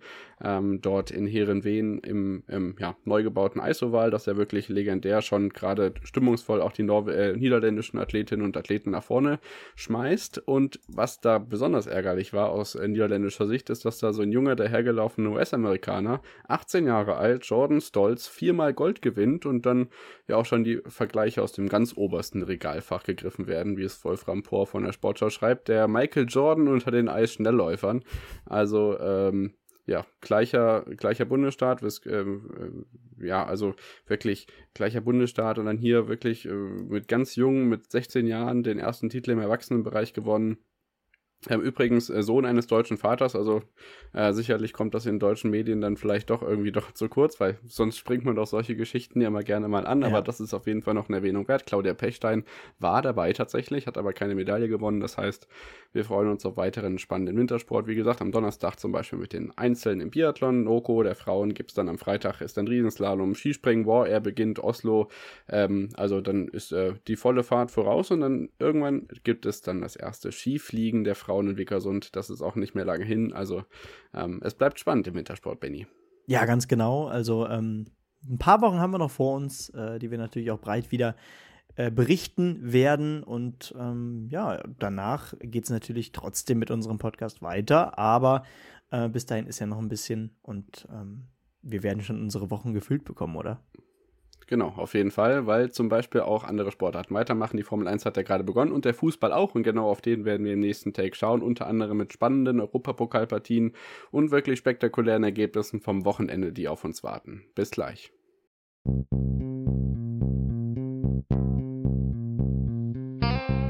On the Pitch. Der Sportpodcast mit Benny und David.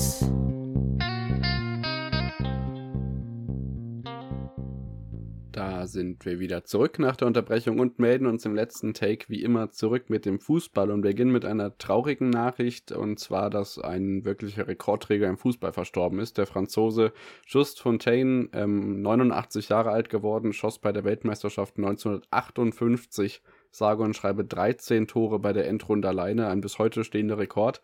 Ähm, sicherlich eine wirklich bemerkenswerte Leistung und der dazugehörige Mensch und wirklich starke Fußballer ist jetzt in hohem Alter, auch früher bei PSG tätig gewesen, ähm, verstorben, Benny. Ja, interessant, weil ähm, ich glaube, viele, die jetzt nicht so eng im Fußball sind, haben diesen Namen noch nicht oft gehört, aber das ist ein Rekord. Wenn man sich überlegt, die meisten Torschützenkönige bei Fußball-Weltmeisterschaften bewegen sich irgendwo zwischen ja, fünf und sieben Toren, würde ich sagen. Genau, Mbappé war jetzt schon viel irgendwie fürs Gefühl, ne? Weil man hat immer Müller mit den fünf oder sechs im genau. Kopf und dann kommt Mbappé jetzt schon mit vielen, ja. Ich glaube, Müller waren sechs, aber auf jeden Fall. Ähm, 13 Tore, das geht da weit über das Doppelte. Äh, das zeigt schon, was das für ein Rekord war und was das für eine Endrunde für ihn war.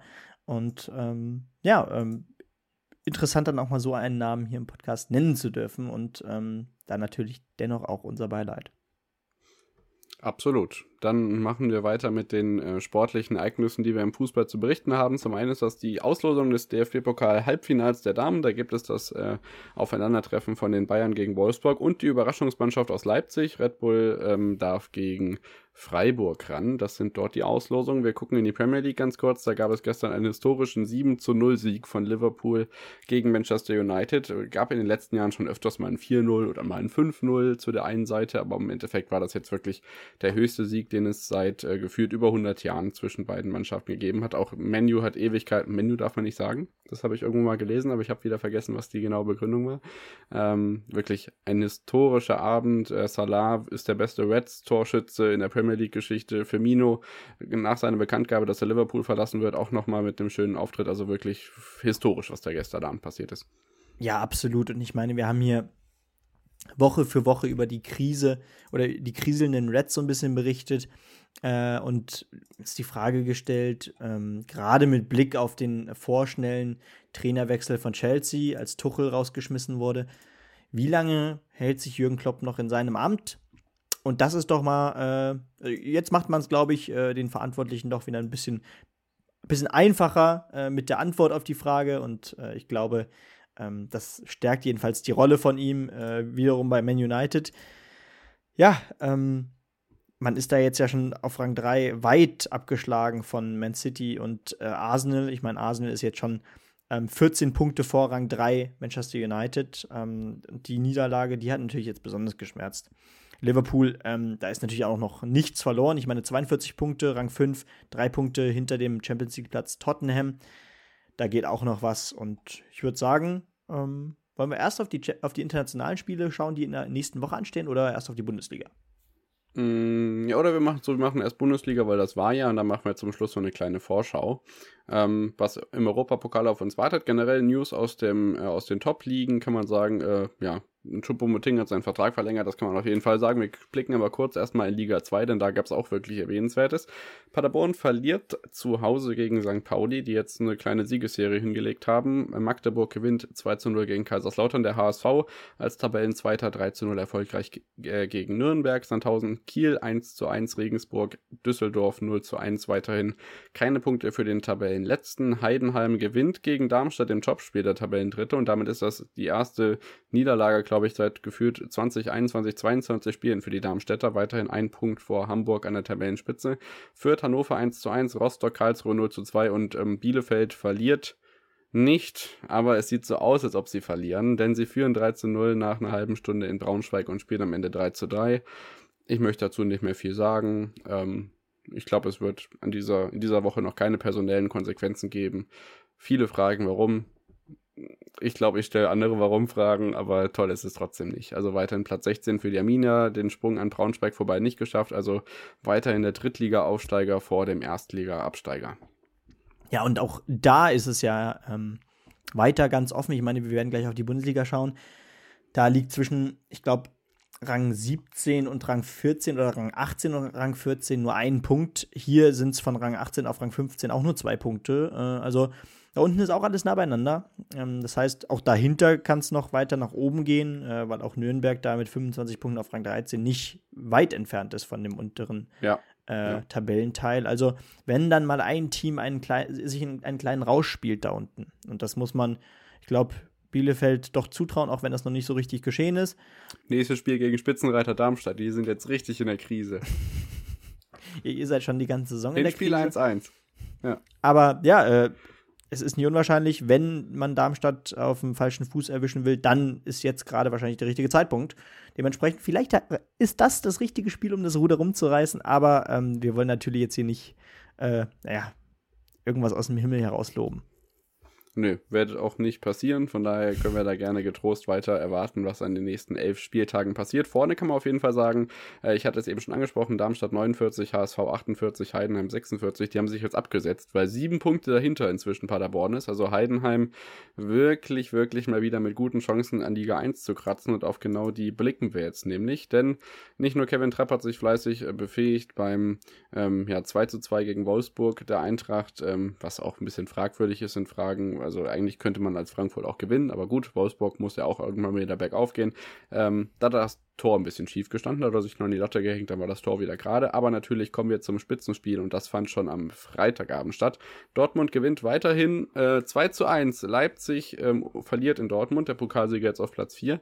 Union nur ein Punkt gegen Köln. Da kannst du sicherlich gleich noch deine Einschätzung zu abgeben. Mainz gewinnt gegen Hoffenheim, die weiter unten reinfallen und jetzt punktgleich mit Schalke auf Platz 16 stehen. Äh, du hast es eben angesprochen, 15, 16, 17, 18, alle punktgleich. Gladbach weiß weiterhin nicht, was sie wollen. 0 0 zu 0 gegen Freiburg, die unter der Woche im Europapokal antreten. Schalke gewinnt gegen Bochum, kommen wir gleich auch noch zu, 0 zu 2. Augsburg gewinnt gegen Werder Bremen, fragt mich nicht warum. Stuttgart verliert gegen Bayern München, ja, es hätte sogar noch ein Unentschieden werden können, am Ende 1 zu 2 für die Münchner. Und Leverkusen hoffentlich und Gott sei Dank mal so deutlich 1 zu 4 gegen Hertha. Ja, und was kann man hier konstatieren? Zum einen natürlich, äh, am Ende setzen sich gerade ja, der FC Bayern München und Borussia Dortmund zusammen ein Stück weit ab, denn Union strauchelt ein wenig. Okay, das muss man auch dazu sagen. Davor die Woche äh, verlor man, wenn auch deutlich, gegen Bayern. Äh, das ist eine Niederlage, die verkraftbar ist, aber äh, es gab ja schon Leute, die äh, Union in die Position des Titelverteidigers reingeredet haben. Das war nach diesem Spiel, glaube ich, gerade auch, wenn man das Wie äh, in den Mittelpunkt stellt, ähm, danach doch Geschichte. Ist vielleicht auch ganz gut äh, langfristig so für Union, äh, dass jetzt endlich zumindest der Druck weg ist. Vielleicht äh, ist das langfristig für die Saison noch positiv zu bewerten. Ansonsten, Dortmund holt jetzt eben diese Siege. Ich meine, man war nicht das bessere Team gegen Leipzig. Ähm, man hatte, glaube ich, unter 40 Prozent Ballbesitz, hatte ähm, ja, nicht unbedingt das Spiel dominiert, aber man hat diese drei Punkte gegen ein Spitzenteam wie Leipzig geholt, gegen einen direkten Konkurrenten da vorne drin und äh, ist eben gerade auf Höhe von Bayern. Ich meine, das ist immer noch nicht alles Gold, was glänzt aus der Sicht der Dortmunder, aber man holt diese wichtigen Punkte und ähm, ist ja. eben nach 23 Spielen immer noch auf einer Höhe mit dem FC Bayern. Der FC Bayern, ähm, ja, nicht wie immer schon äh, mit, mit sau vielen Punkten Abstand Herbstmeister gewesen. Das heißt, noch ist es da spannend, aber ich will nichts dabei reden, weil, ähm, naja, wir haben auch schon von einem Dreikampf geträumt mit Union oder mit Vierkampf mit Leipzig noch dazu es wird jedenfalls dünner auch da oben. Ja, allemal. Gerne noch Kommentar zum Abstiegskampf auf deiner, auf deiner Warte, gerade auch was man in Hoffenheim sich anschaut, was da jetzt zum Beispiel nicht nur durch den Trainerwechsel nicht funktioniert hat, sondern auch an neuen Leuten, die dazugeholt worden sind. Das ist ja im Vergleich zum Beispiel zu der Top-Innenverteidigung, die man auf Schalke jetzt hat, bei Hoffenheim wirklich richtig, richtig bescheuert, mit dem Kader so weit unten in der Tabelle zu stehen. Bei Bochum wird es jetzt wirklich schwierig. Schalke traue ich das, wie gesagt, zu, sich da unten noch rauszuhauen, aber dann gewinnt halt wieder Augsburg und ich frage mich, äh, wie wird's, Benny? Ja, das ist das Ding ähm, im Abstiegskampf und das darf man als Faktor, glaube ich, nicht, äh, ne, nicht äh, niedrig bewerten. Im Abstiegskampf äh, spielt die individuelle Klasse einen verdammt geringen Faktor. Äh, äh, also deswegen, also Hoffenheim hat von diesen Teams im unteren Tabellendrittel den besten Kader bei weitem, müsste im oberen Drittel äh, zum, oder zumindest in der oberen Hälfte sich bewegen. Das ist aber nicht der Fall und äh, je mehr Spiele vergehen und je mehr Niederlagen auch äh, auf das Konto der Hoffenheimer gehen, umso dünner wird auch die Luft und die Spieler sind das eben auch nicht gewohnt, in einem Abstiegskampf zu spielen. Da sind dann eben Teams wie Bochum oder Schalke, ähm, die mit dem Ziel, den nackten Abstiegskampf irgendwie zu akzeptieren, in die Saison gegangen sind, die wissen mittlerweile, worauf sie sich ein, eingestellt haben. Bei Stuttgart und Hoffenheim ist es so ein Stück weit auch noch der Schrecken, weil ich würde sagen, auch Stuttgart hat vom Kader her doch ähm, ja, mehr Optionen als äh, der VfL Bochum oder Schalke. Und ähm, da ist es interessant zu sehen, bei dem Sieg von Schalke gegen den direkten Konkurrenten aus Bochum ähm, hat man nicht nur ja, den ersten Auswärtssieg seit Jahren geholt, sondern äh, konnte da auch wirklich ähm, ja, wichtige drei Punkte im Abstiegskampf holen und hat jetzt aufgeschlossen. Ich meine, man ist in der Rückrundentabelle auf Rang 7, äh, ist immer noch ungeschlagen, sechs Spiele in Folge, zwei Siege sogar in Folge. Das gab es schon ewig nicht mehr auf Schalke. Und ähm, die Vorzeichen sehen gut aus. Jetzt geht's ins Revierderby. Zwei Teams, die wirklich gut drauf sind. Und ähm, was mir Hoffnung macht, ist, dass die Defensive wirklich steht wie eine Eins. Wieder zu Null gespielt, ja, nur ein Gegentor auch aus den letzten sechs Spielen. Das Brunner ist wieder fit. Brunner wieder fit. Ähm, Fährmann, der äh, sich, glaube ich, ganz gut erholt hat von dem Patzer äh, in der vergangenen Woche und äh, auch wieder eine gute Performance gegen die Bochumer gezeigt hat. Und ich meine, es geht noch gegen viele Konkurrenten. Es geht noch gegen Augsburg, es geht noch gegen Hertha, glaube ich, auch, ähm, gegen Hoffenheim mhm. auch. Mhm. Also, ja. wenn man da die Punkte holt, ähm, dann ist es auch verkraftbar, wenn man die letzten Spiele gegen Frankfurt oder Leipzig dann nicht punktet. Ja, auf alle Fälle. Und auf der anderen Seite, ich wollte es eben schon ansprechen, haben wir wirklich spannende Partien am Wochenende. Das Revierderby ist Gott sei Dank Topspiel, nicht wieder in der Konferenz versauert. Und weil zeitgleich nämlich Augsburg in München spielt, was ja auch mal traditionell was ganz, ganz Besonderes ist, kann das ja theoretisch zu was ganz, ganz Besonderem werden. Am Ende wahrscheinlich zu einem, dass beide, also beide ganz oben verlieren oder so. Alles ist möglich. Ansonsten muss ich ehrlich sagen, keine überraschend spannenden Spiele am Wochenende. Frankfurt sollte gegen Stuttgart gewinnen, Köln gegen Bochum und ansonsten mal schauen, äh, was Gladbach gegen Leipzig macht. Aber ich denke, wir schauen, was unter der Woche passiert. In der Conference League, wie gesagt, keine deutsche Mannschaft mehr am Start. Wenn man sich die Partien so anguckt, ähm, ja, kann man sich sicherlich mal angucken, gerade was die Namen angeht. Vielleicht Alkmaar gegen Lazio und Villarreal gegen Anderlecht somit das bekannteste.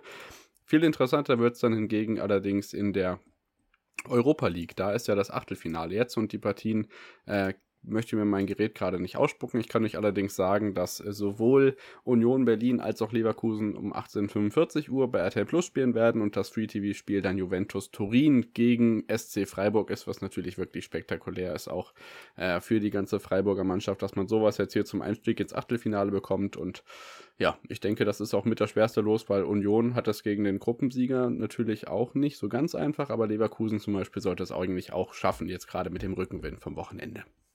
Ja, absolut. Also ähm, bei Leverkusen ist. Ferencvaros ist es, sorry. Stimmt, genau. Ja, hast recht.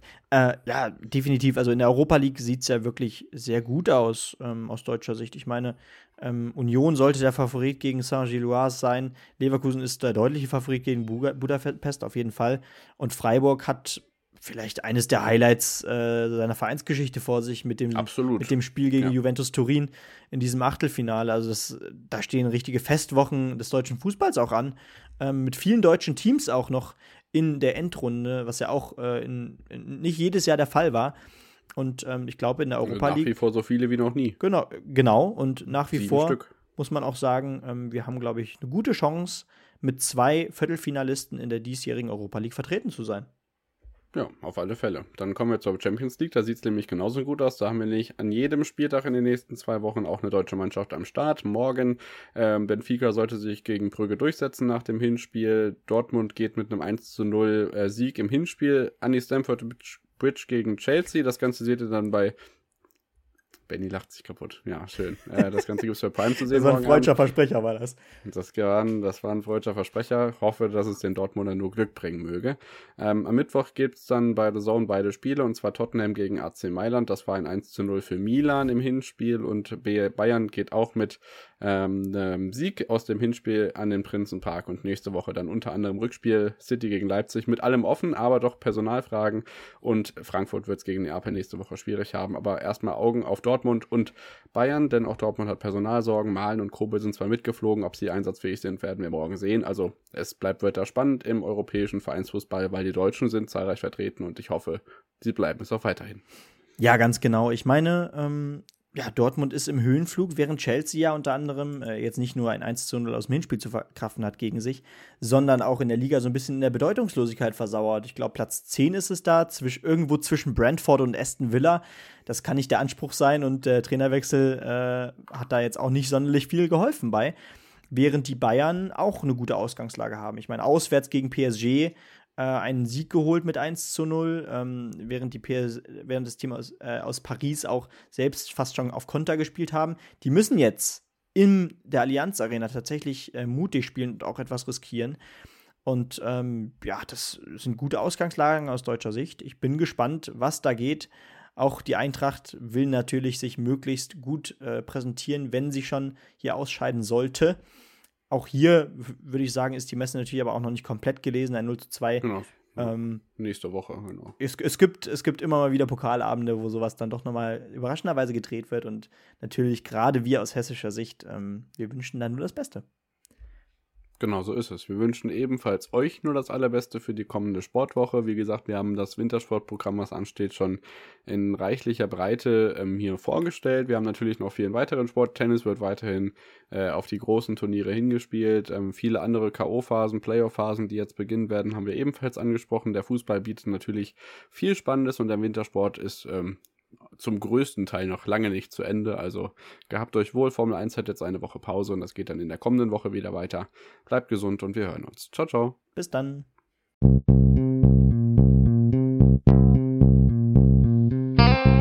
On the Pitch. Der Sportpodcast mit Benny und David.